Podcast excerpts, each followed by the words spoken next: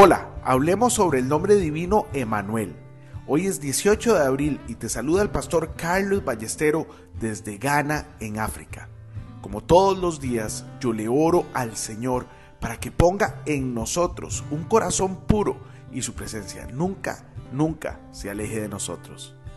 En Isaías 7:14 leemos, Por tanto, el Señor mismo os dará señal He aquí que la Virgen concebirá y dará a luz un hijo y llamará su nombre Emanuel. Hoy te quiero recomendar leer y meditar en Mateo 1 del versículo 18 al 25. El nombre de Jesucristo como Emanuel significa Dios con nosotros en hebreo. Este nombre se menciona en el libro de Isaías en el Antiguo Testamento, donde el profeta anuncia el nacimiento de un niño que será llamado Emanuel.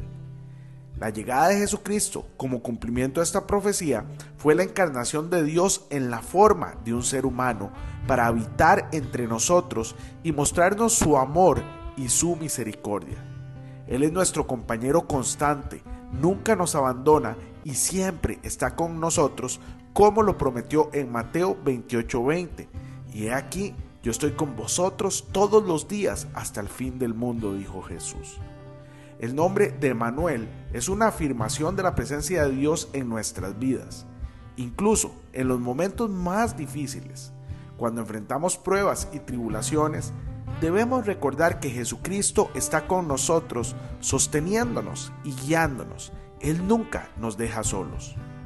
La promesa de que Jesús estará con nosotros todos los días no solo se refiere a su presencia física durante su ministerio en la tierra, sino también a su presencia a través del Espíritu Santo que habita en los corazones de los creyentes.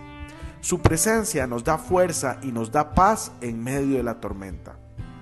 En Apocalipsis 21.3 leemos que en la Nueva Jerusalén Dios habitará con su pueblo y será su Dios.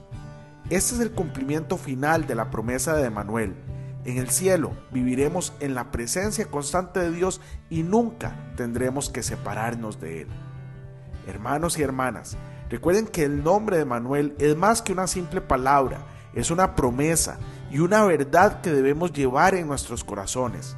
Cuando nos sentimos solos, tristes o angustiados, recordemos que Jesucristo está con nosotros y podemos encontrar consuelo y esperanza en su amor y en su presencia.